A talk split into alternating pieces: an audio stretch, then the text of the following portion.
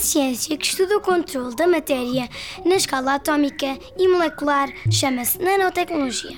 Junta investigadores de áreas diferentes como física, química, robótica, biologia, engenharia mecânica, engenharia elétrica e muitas outras.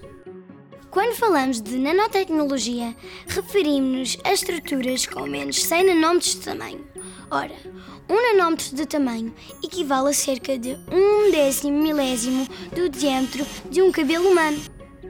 O que significa que a diferença entre um metro e um nanómetro pode ser comparada à diferença entre uma bola de golfe e a Terra.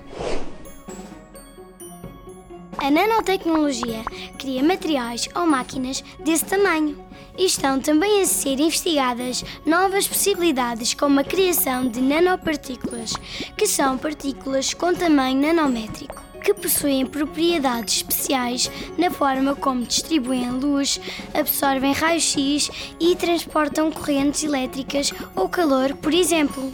A nanotecnologia pode ainda ser capaz de criar novos materiais e instrumentos muito úteis na medicina.